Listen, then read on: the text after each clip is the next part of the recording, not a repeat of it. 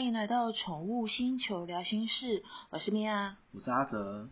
阿哲老师，上一集啊，我们有跟大家介绍了宠物美容，那这一集我们要来接着介绍宠物美容的梳毛还有洗澡。OK，梳毛最主要的作用在于把身上的废毛梳理掉，待会洗澡的时候会比较方便。梳理的过程中就可以顺便检查宠物身上有没有寄生虫啊、皮肤病啊、受伤的地方。尤其是受伤的地方，宠物如果受伤的话，身上会有结痂。是，但是那个痂皮，它的上端的毛发并不会脱落，它会跟着痂皮一起。所以在洗澡之后，那个痂皮软化，在我们搓洗的时候，它会脱落，它就会连同毛发一起掉下来。之前就有事主因为这样子带回去之后，就打电话来跟我们说：“你是不是把我的狗剃了一块？”为什么它这一块的毛不见了？那个其实是因为 那个时候它有撞伤，撞伤后来洗澡之后它的结痂掉了，嗯，那结痂上面的毛就跟着一起脱落，事主以为是我们用剃刀不小心剃到他的狗这样子，结果没想到是他的受伤的结痂的地方对，是他的痂皮掉了，就会引起这样子的纠纷，所以要特别注意。如果有毛发打结的话，也会在这个时候做拆结。拆结的动作很重要，是，因为那个结里面都会藏污纳垢的，脏物都会卡在里面，没有先拆开会清洗不到里面。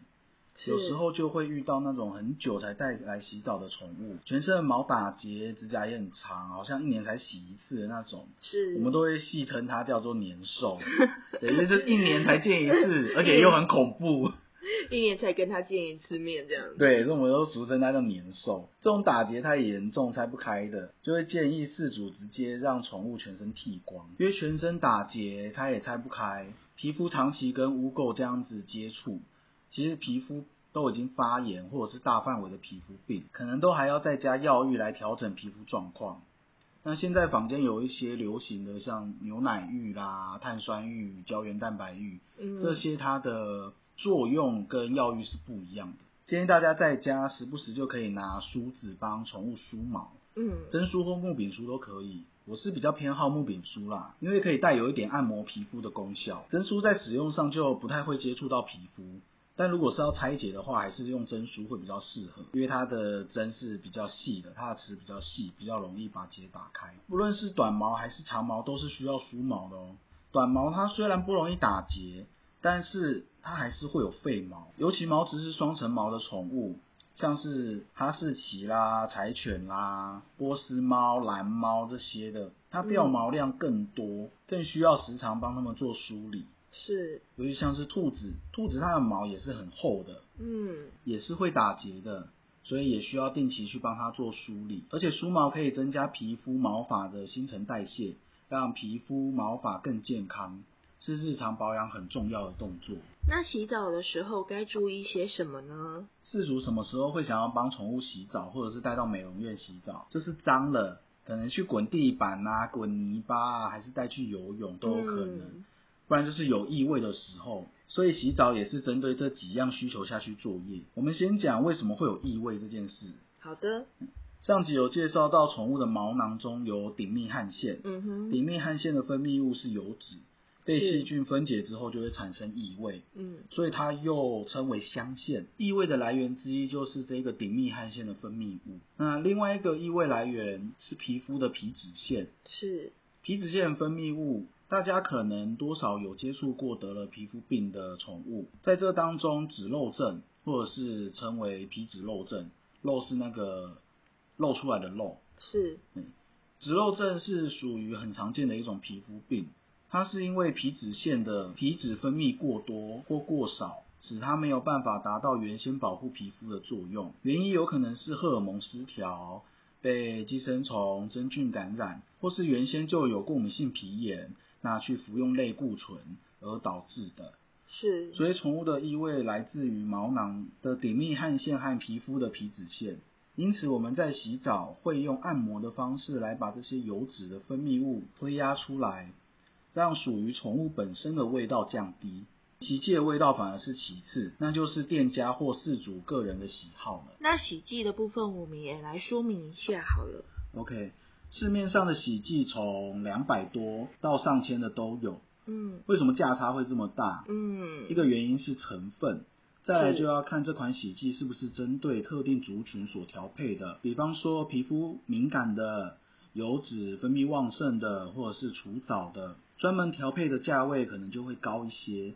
建议在选择上要依照自家宠物的状况下去做挑选，有些会偏好选择香味比较强烈的洗剂，这样的好处当然就是香味可能会维持的时间比较久一些。是，但是对宠物的皮肤可能就会有比较敏感的状况，尤其宠物的皮肤和人的皮肤不一样，人的皮肤大约有十到十五层这么厚，但宠物的皮肤大约只有五层，所以我们都会形容宠物的皮肤就像新生儿一样，很嫩啊，很细。也会有饲主希望自己和宠物身上的味道是相同的。宠物的皮肤除了厚薄，宠物的皮肤除了厚薄度与我们不同，酸碱度也是不同的。所以用洗发机、沐浴乳还是香皂这些帮宠物洗澡是不适合的哦。当然反过来用宠物的洗毛剂清洗自己的头发也是不适合的哦。嗯每月之前在在卖场的时候，就有一个饲主很可爱，来跟我说：“哦，你们这一家这一款洗毛巾很香，而且它的成分都很天然。我自己也用这一个洗头，我就哦，安尼唔好啦。”我就跟他说：“安尼唔好啦，安尼酸碱度无港呢，嗯，你这样子洗，你的头发会变得比较粗哦。对，安尼唔好，伤头皮呀、再说回来洗澡的部分，洗澡会分第一次、第二次洗，还有润丝。嗯第一次是软化污垢和清洗毛发表层的油脂，是，第二次就是要开始按摩，加毛囊和皮脂腺的油污推压出来。是，润丝除了是增加柔顺度之外，还有一个很重要的原因是要把毛发的酸碱度调整回来。我记得当初在学习的时候，洗完之后老师会过来检查有没有洗干净。那老师当然不是直接用闻的这么简单，老师他都会用手去按压那种口吻部啊、嗯脚趾缝间啊这种比较难清洗的位置，之后去闻他自己的手上有没有残留油脂的味道。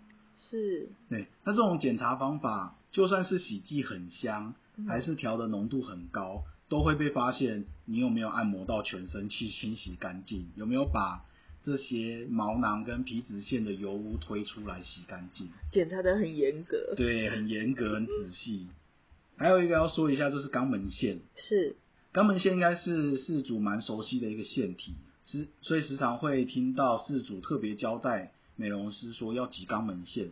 我们在洗澡过程中也都会留意这个部分。要特别提的是，我们挤肛门腺是避免它分泌过多或是或是堵塞而造成发炎，并不是要把它挤干哦。因为肛门腺它还是需要它的分泌物来润滑肛门，来帮助排便的。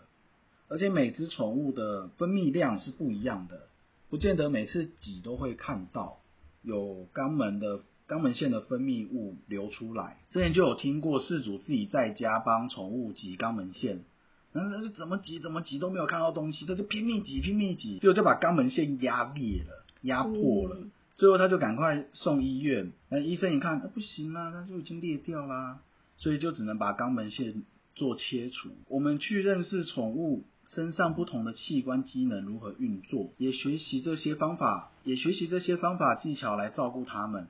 但是真的有时候不要太过认真，反而会适得其反。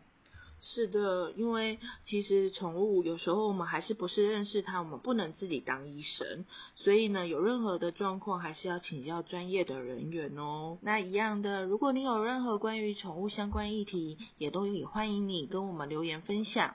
那我们这一集就到这里啦，拜拜。拜拜。